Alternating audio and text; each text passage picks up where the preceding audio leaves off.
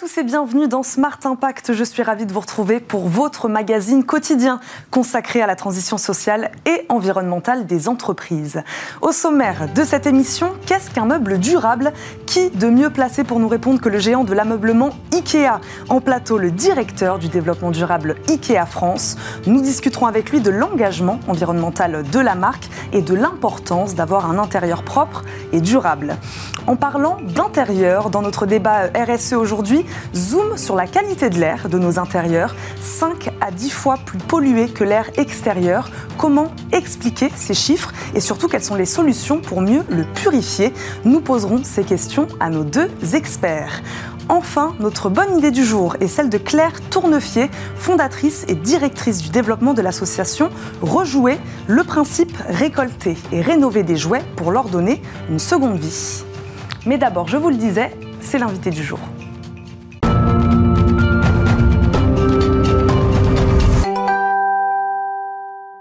Notre premier invité est Pierre Déris, directeur du développement durable d'IKEA France. Bonjour. Bonjour. Merci beaucoup d'être avec nous. IKEA, leader mondial incontesté de la vente de meubles, malgré leur nom imprononçable. Bon, ça c'était pour la petite blague. On va parler bien sûr aujourd'hui de vos engagements euh, RSE. J'aimerais d'abord avoir votre définition d'un mobilier durable, d'un mobilier responsable. Mmh. Mobilier durable, un mobilier responsable, c'est un mobilier déjà qui répond à euh, un usage paradoxalement, c'est vrai qu'il faut, et on souhaite, nous, IKEA, avoir des, euh, des meubles qui sont fonctionnels, voilà, mais qui sont aussi esthétiques, et c'est vrai que l'on veut abordables. Et là, euh, cette notion de facilité euh, d'utilisation, d'esthétique qui rentre bien dans la, dans la pièce de la maison que l'on a choisie, mais aussi le fait que ça soit pas cher, ce sont les premiers éléments constitutifs de cette approche-là. Mais c'est vrai qu'on y ajoute la qualité, on y ajoute la durabilité, et pas uniquement dans les, euh, je dirais, euh, dans une approche un petit peu conceptuelle, mais aussi au quotidien. On veut que nos produits soient durables. Et c'est vrai que, par exemple, depuis quelques années, on vend beaucoup de produits d'occasion.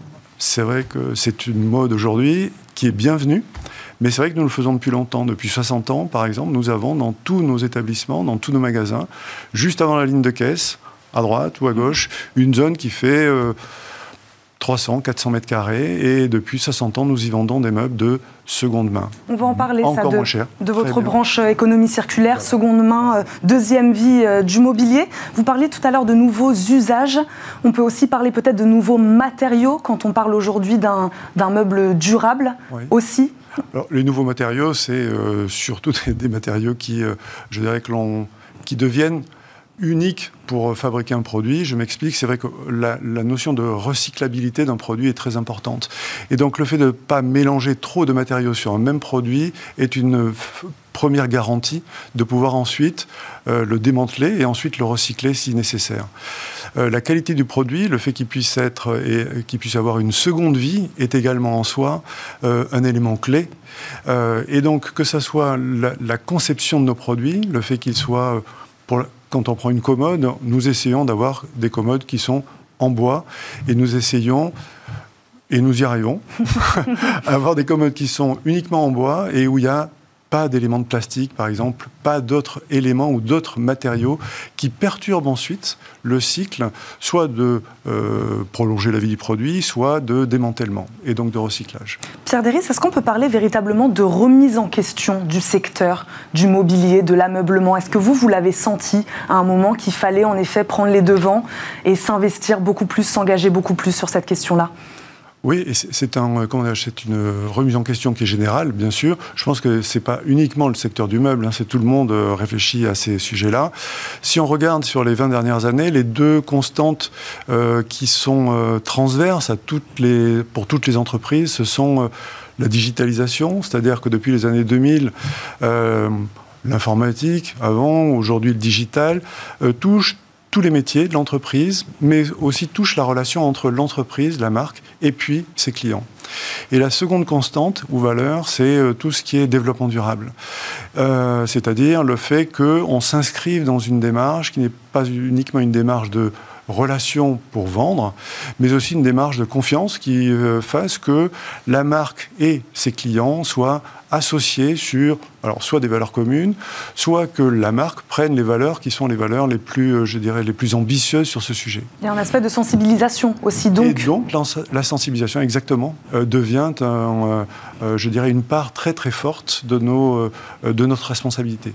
Mais pour répondre à votre question initiale, c'est vrai que ces deux critères, la digitalisation et euh, le développement durable, font que beaucoup de modèles économiques sont secoués depuis une vingtaine d'années également, année après année. Le e-commerce prend une part importante de ce que nous faisons chez IKEA, mais beaucoup d'entreprises, pas seulement la nôtre, et que nous sommes obligés de tenir compte à la fois de ces euh, grands aspects transverses que sont le développement durable, la digitalisation, et de voir l'impact que l'un et l'autre ont sur le modèle économique. En associant les trois, c'est vrai qu'on mmh. arrive à une solution que l'on veut pérenne. Euh, et c'est, je pense, la meilleure réponse. Quand on va sur euh, le site internet d'IKEA, euh, Pierre Deris, en effet, on voit de plus en plus, donc, bah, je ne sais pas, quelques exemples. J'ai vu des armoires de cuisine fabriquées en bouteilles plastiques recyclées, voilà, c'en est un. Des accessoires écologiques en bambou. Mhm. ça, ce sont des produits très précis. Qu'en est-il de la durabilité des 99 produits, 99% de produits restants sur, la, sur la gamme IKEA? Tout, 60% de nos produits sont fabriqués en bois. Euh, ce qui veut dire que l'on a, euh, je dirais, une approche très euh, pragmatique du sujet. Depuis très longtemps, le bois est pour nous très important. Donc il est depuis, je dirais, l'approvisionnement en bois a été pour nous la priorité de notre action, de notre démarche. Depuis cette année, janvier 2021, on a pu communiquer que 99% de notre bois est soit d'origine certifiée, soit utilise du bois recyclé, des, sources recyclées.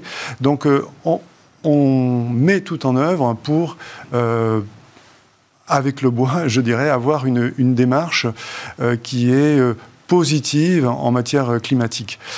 On utilise donc de moins en moins de plastique. Donc chaque année, chaque année, on enlève des références en plastique et on les substitue, nous les remplaçons par euh, euh, d'autres matières premières. Euh, c'est ça qui est le plus important. Mais ce que l'on veut tout simplement, c'est qu'en 2030, l'ensemble de l'entreprise soit circulaire, c'est-à-dire que tous nos produits puissent devenir un futur produit à terme de deux manières. Vous avez cette ambition sur 100% de vos produits d'ici 2030 Sur 100%. D'accord, c'est votre ambition. Oui, absolument. Vous parliez, vous parliez tout à l'heure, Pierre Deris, euh, des prix, évidemment.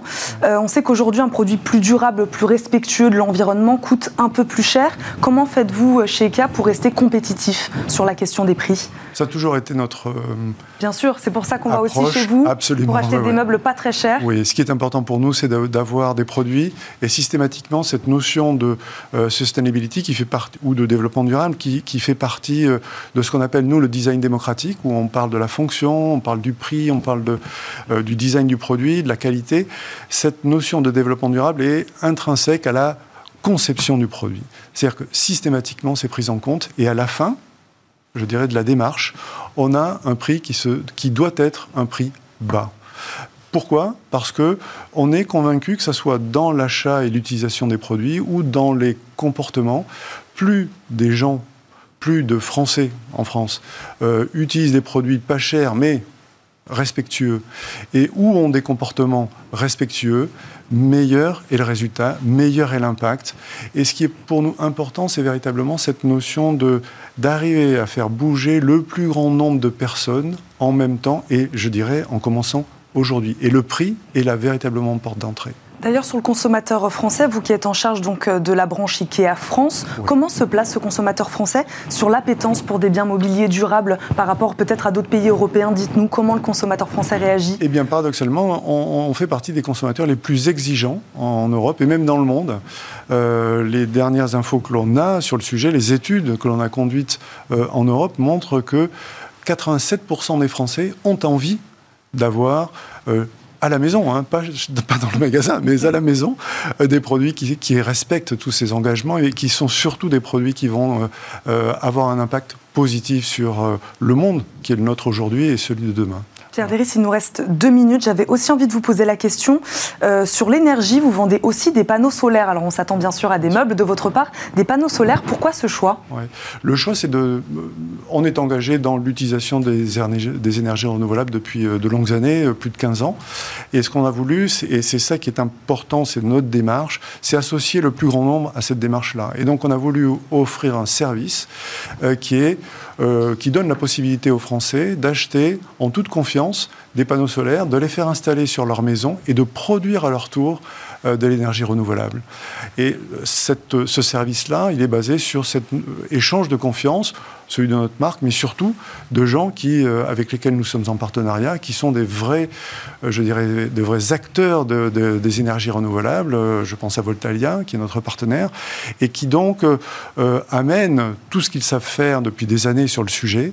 Et nous, nous sommes là pour essayer de convaincre le plus grand nombre possible de Français d'aller dans cette démarche. On a parlé de la conception, de la production, de la distribution. J'ai envie de vous dire, faire dire aussi un mot sur la livraison. Mhm. Euh, comment comptez-vous atteindre votre objectif, hein, je crois, de zéro émission d'ici à 2023 Je crois que c'est votre objectif. Fin 2023. Fin 2023. Absolument. Nous souhaitons euh, et nous mettons tout en œuvre pour livrer 100% de nos clients en zéro émission. La grande partie de ces livraisons se fera par des camionnettes électriques. Un certain un pourcentage résiduel sera fait à bicyclette avec des solutions euh, comparables. Voilà.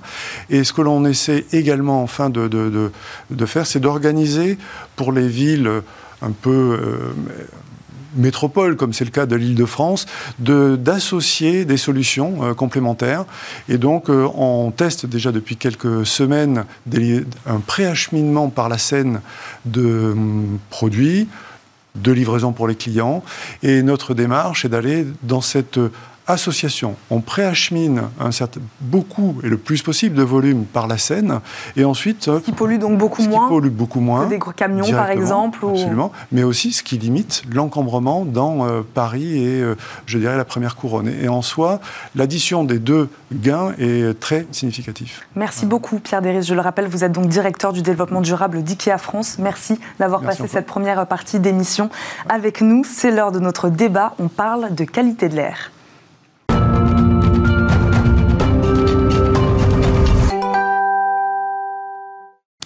Dans le débat RSE aujourd'hui, on pose la question comment améliorer la qualité de l'air intérieur? Les Français passent 85% de leur temps dans des endroits clos, transport, bureaux, euh, écoles, maisons, et l'air y est jusqu'à 5 à 10 fois plus pollué que l'air extérieur à cause des matériaux d'isolation, des peintures, acariens, particules, autant de composants dangereux pour la santé, autant de bonnes raisons donc de réfléchir à améliorer l'air qu'on respire. Pour débattre avec nous aujourd'hui, Frédéric Hamel, directeur général d'Etera, est avec nous. Bonjour. Bonjour. Merci d'être sur le plateau de Smart Impact. Nous accompagne également en visioconférence Marc Brévière, directeur stratégie communication et expérience client d'Aldes. Bonjour.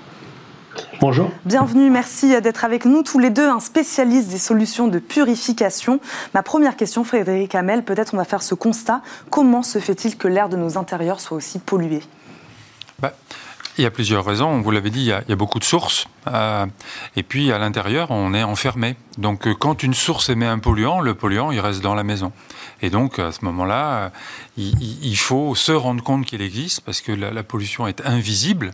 Quand elle est visible, c'est très grave. Hein. Ça on a eu des épisodes de pollution extérieure qui se voyaient en France, qui se sont vus pendant longtemps en Asie mais à l'intérieur, on, a du mal à les soupçonner. C'est ça, on parle de pollution invisible, donc euh, mmh. on ne la voit pas, et donc c'est là aussi où elle peut être plus dangereuse. Elle peut être plus dangereuse parce que euh, beaucoup de, polluants ne sont pas très très toxiques, certains le sont, et ceux-là, il faut vraiment être vigilant. Euh, des, composés organiques volatiles toxiques, souvent de petite taille, comme le formaldéhyde, comme le, benzène ou des dérivés du benzène. Et donc ces molécules-là qui sont très difficiles à détecter, euh, sont une, problématique qu'on a du mal à appréhender. Marc Brévière, est-ce que vous êtes d'accord avec ça? Est-ce qu'on pourrait même dire, je ne sais pas, quand on voit ces chiffres, c'est vrai qu'ils sont assez euh, étonnants, est-ce qu'on peut dire que c'est un enjeu de santé publique qui est peut-être aujourd'hui encore trop pris à la légère? Oui, tout à fait. Je suis, d'accord avec ce qui vient d'être dit. Euh, il y, a, trois sources euh, essentielles de pollution euh, dans, les habitations, dans les écoles, dans les bureaux. C'est la source, je dirais, d'origine intérieure, les meubles, les peintures, comme vous le, disiez, même s'il y a beaucoup de progrès ont été faits récemment. les, pollutions d'origine extérieure, parce qu'un bâtiment n'est jamais 100% étanche. Donc vous avez de l'air qui, va venir de l'extérieur et s'il n'est pas filtré, les particules fines peuvent rentrer et euh, euh, émettre une, qualité d'air inférieure. Et puis la troisième, c'est nous-mêmes, les humains, nous émettons du dioxyde de carbone, du CO2, en quantité non négligeable. Et si l'espace est, peu ventilé, vous allez au bout d'un moment avoir mal à la tête, pas trouver vos mots, et, on a des, phénomènes de ce type-là quand vous atteignez des niveaux de, CO2 trop élevés, un impact sur la, sur la santé qui est, qui est évident. Est-ce que ça peut aller plus loin, Marc Brévier que des maux de tête? On peut vraiment avoir des... maladies. Euh, aujourd'hui, en France, un quart de la population souffre d'allergies. Euh, les, problèmes d'asthme sont en croissance. Euh, donc, on a, on a vraiment une, ici quelque chose qui, qui, qui relève de la santé publique. Vous l'avez dit. On, a encore en France un bâtiment sur deux qui n'est pas ventilé. Euh, donc on a une mission, on s'est vraiment, euh, on parlait de, de, responsabilité sociale euh, et environnementale. Là, on est dans, un sujet qui est essentiel pour la santé des, occupants des bâtiments. Il est essentiel de, ventiler des bâtiments. Et la rénovation des bâtiments doit se faire aussi avec l'installation de systèmes de ventilation performants. Quels sont, Frédéric Hamel, aujourd'hui les différents moyens de purifier l'air? Quelles sont les différentes solutions possibles? Alors, avant de purifier, je dirais d'améliorer la qualité de l'air. Il, y a trois piliers pour améliorer la qualité de l'air. Le premier, c'est de réduire les sources. Euh, quand on sait ce qui pollue, il faut faire tout ce qu'on peut pour réduire ces sources. Le deuxième, c'est de ventiler. On vous l'avez dit tout à l'heure, l'air intérieur est beaucoup plus pollué que l'air extérieur. donc, dans la plupart des cas, quand on ouvre les fenêtres, quand on met un système de ventilation qui amène de l'air frais, entre guillemets, euh, on améliore la qualité. Et quand tout cela n'est pas suffisant, à ce moment-là, oui, une purification est utile. D'abord, il y a des bâtiments qu'on ne peut pas ventiler, en tout cas pas manuellement, parce que les fenêtres sont fermées, euh, etc. Mais la purification de l'air est le troisième pilier qu'il faut, euh, qu'il faut envisager. Donc il y a d'abord des petits gestes, en effet, ne serait-ce que ouvrir hein, ces fenêtres, s'en est un. Et ensuite, derrière, donc, il y a des solutions de purification. Parlez-nous de la vôtre chez Etera. Alors, chez Etera, on, alors, on vend des purificateurs d'air, mais on a mis aussi un média euh, un filtre moléculaire qui arrête le formaldéhyde, qui est le gros polluant de l'air intérieur, puisqu'on le trouve partout, et, euh, il, est, euh, il est cancérigène. donc ce, média, c'est un, un matériau nanoporeux dans lequel il y a des molécules chimiques qui viennent capter ce formaldéhyde et qui le conservent dans les pores parce qu'elles ont une taille qui ne lui permet pas de, de repartir. Donc ça, c'est une brique technologique des purificateurs.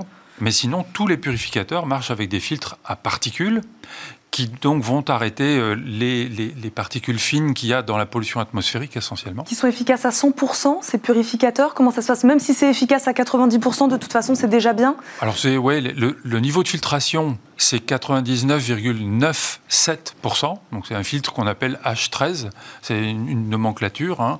Euh, maintenant, euh, il y a un petit peu de fuite, il y a un petit peu de perte d'efficacité, mais globalement, le test qu'on utilise pour donner la performance euh, particulière, c'est le CADR.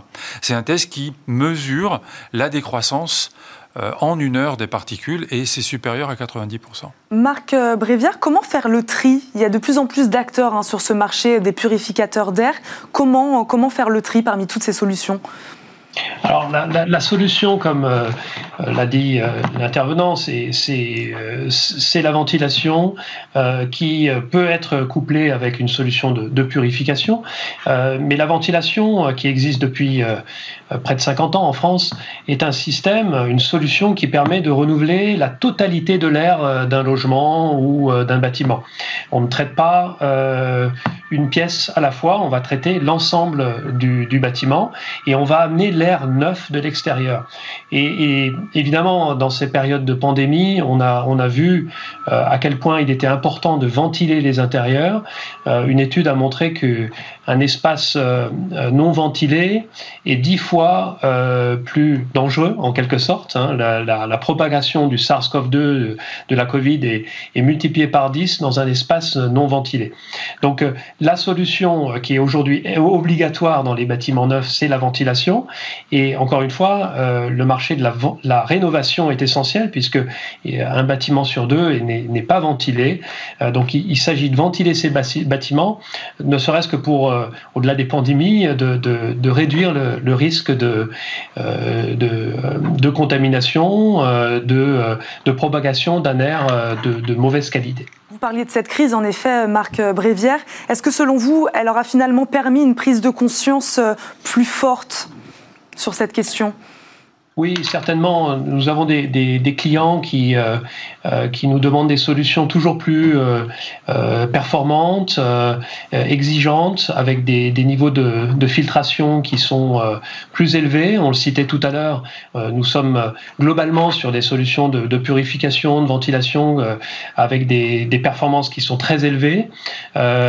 et clairement, on a une prise de conscience beaucoup plus forte aujourd'hui euh, qu'elle ne l'était il y a quelques années autour de la qualité d'air. On parle de, de manger bio, manger sain. Euh, on parle maintenant de plus en plus de, de respirer ça. Ça va, ça va avec. Il nous reste 30 secondes, Frédéric Hamel. Vous êtes d'accord, les enjeux de la qualité de l'air dépassent euh, le simple, on va dire, purificateur. Il faut prendre le problème à la racine, notamment sur la rénovation, par exemple, des bâtiments. Ça aussi, c'est très important. C'est très, très important. Euh, je, je, pense que ce qui est aussi très important, c'est la réglementation. Aujourd'hui, euh, beaucoup de gens veulent une bonne qualité de l'air, personne ne veut la payer, et comme c'est pas obligatoire, tout le monde s'en fout. C'est un petit peu le résumé. Euh, donc il faut vraiment que les pouvoirs publics prennent conscience qu'il existe des solutions euh, et qu'il faut le faire avec un petit peu d'intelligence pour pas ruiner la rénovation, hein, bien entendu. Avec des aides financières avec des, oui, avec des aides, mais aussi avec euh, des, des des, réglementations qui suivent les technologies d'aujourd'hui, euh, des, mesures de paramètres en continu, euh, des systèmes de régulation euh, qui ne sont pas aujourd'hui obligatoires et qui, quand ils sont mis en route, peuvent générer des pertes énergétiques. Donc, enfin, il y a tout un mariage de tout ça qui doit être fait et intelligemment. Merci beaucoup à tous les deux d'avoir débattu avec nous aujourd'hui sur le plateau de Smart Impact. On termine comme chaque jour cette émission par la bonne idée du jour. Smart Ideas avec BNP Paribas Découvrez des entreprises à impact positif.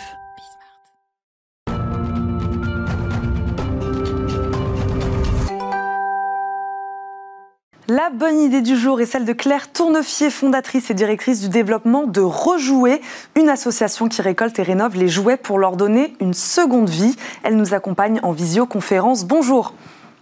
Bonjour. Merci d'être avec nous. Implanté depuis plus de 10 ans en Ile-de-France, vous rénovez en moyenne chaque année 55 000 jouets et accompagnez plus de 60 personnes. Vous venez donc nous parler euh, aujourd'hui d'un nouveau projet. Hein. Nous allons en parler dans quelques minutes. J'aimerais juste, dans un premier temps, Claire Tournefier, que vous nous expliquiez un peu la genèse de cette association Rejouer. Comment est née cette idée? Alors, elle est née d'un constat euh, il y a dix ans, euh, fait que euh, j'étais bénévole à la Croix-Rouge, qu'ils en collectaient énormément et ne savaient pas comment les rénover et comment les redistribuer. et qu'il y avait aussi un manque de structures d'insertion qui pouvaient accueillir des femmes en charge de famille pour retrouver un emploi. Donc, sur la base de ces deux constats, et puis du constat environnemental qui était quand même un énorme gâchis parce que aussi beaucoup de jouets finissent à la poubelle, j'ai décidé de, créer cette activité, euh, qui est une activité avec un triple impact euh, social, puisqu'on accompagne des personnes en insertion pour qu'elles retrouvent euh, des conditions de vie meilleures et un travail, et puis une activité de rénovation de jouets à l'échelle maintenant quasi industrielle, pour que ces jouets ne se retrouvent pas à la poubelle et qu'ils ne soient pas nuisibles pour l'environnement, et qu'ils soient aussi utilisés par des enfants, notamment des enfants pauvres, puisqu'il y a en France un enfant sur cinq qui est un enfant pauvre et qui n'a pas de jouets. C'est voilà, il y a un triple impact de cette activité. Une association aux multiples facettes. Donc, expliquez-nous juste en quelques secondes comment se, se, passe ce processus de la récolte donc à la rénovation puis à la revente des jouets. Comment ça se passe? Alors les jouets nous sont euh, donnés par euh, les citoyens, les particuliers, à travers des collectes qui sont euh, majoritairement organisées dans les entreprises tout au long de l'année, mais avec un pic au moment de la fin de l'année et puis avant les départs en vacances. On organise aussi des collectes avec les distributeurs, avec les écoles. Donc une fois que ces collectes sont réalisées, ben, ils sont ramenés dans notre atelier à Vitry-sur-Seine. Et là, voilà, les, jouets vont être, vont passer à travers un processus par étapes. Euh, d'abord un premier tri qui est très strict sur euh, la qualité du jouet. Est-ce qu'il a un marquage CE qui, permet de savoir s'il a été mis en marché de façon conforme aux normes européennes et voir s'il n'est pas cassé, s'il n'a pas d'aspérité. On vérifie le jouet, c'est-à-dire que si c'est un jouet électrique, on va ouvrir pour le capot avec les piles, on va tester la fonctionnalité du jouet. S'il passe cette étape vraiment de tri très spécifique, spécifique et très qualitatif. Ensuite, il est réassemblé s'il manque des pièces. C'est-à-dire qu'avec, par exemple, des jeux de société, deux jeux de société, trois jeux de société, on va faire un complet. Donc, il y a une vérification vraiment de l'ensemble du, jouet. Et ensuite, s'il est vraiment complet, là, on va le nettoyer. Alors, le nettoyer selon son, matériau, euh, avec euh, euh, des machines à laver, le linge pour tout ce qui est textile, peluche, doudou et autres tapis. Euh, on va ainsi utiliser des produits écologiques, bien sûr, pour, parce que les, produits vont aussi dans les, euh, dans les bouches des enfants. Et donc, mécaniquement, en machine à laver, le linge, la vaisselle, ou ils sont lavés aussi euh, à, la main avec le Claire Tournefier, le, temps passe. Je vais quand même vous, vous, faire réagir sur ce donc, grand projet que vous lancez en Ile-de-France. Quel est l'objectif de ce projet? Est-ce que vous avez un objectif ciblé, très clair, de, des chiffres à nous donner sur le nombre de ventes euh, d'objets récoltés que vous espérez? Alors en fait, en, France, il y a 100 000 tonnes de jouets qui sont jetés par an. En, Ile-de-France, il y a à peu près 22 000 tonnes. Donc nous, on souhaiterait dans ce grand projet euh, ben, capter beaucoup plus de, gisements de jouets euh, et leur donner une seconde vie, c'est-à-dire aussi créer de l'emploi. Donc on veut créer une plateforme de collecte et, et, de tri mutualisée, une plateforme qui ferait à peu près 6 000 mètres carrés pour à la fois créer de l'emploi sans 100 personnes en insertion et aussi capter de plus en plus ces jouets parce qu'il va y avoir une filière à responsabilité élargie des producteurs qui va être mise en œuvre en 2022. Donc euh, les distributeurs de jouets spécialisés et non spécialisés auront l'obligation d'avoir euh, des points de collecte pour que les consommateurs puissent donner leurs jouets. C'était très clair. Merci beaucoup Claire Tournefier d'avoir été avec nous. Je le rappelle, vous êtes fondatrice et directrice du développement de Rejouer. Merci beaucoup. C'est déjà la fin de votre émission Smart Impact. Rendez-vous demain, même heure, pour un nouveau numéro Merci à tous de nous avoir suivis. Très bonne journée sur Bismart.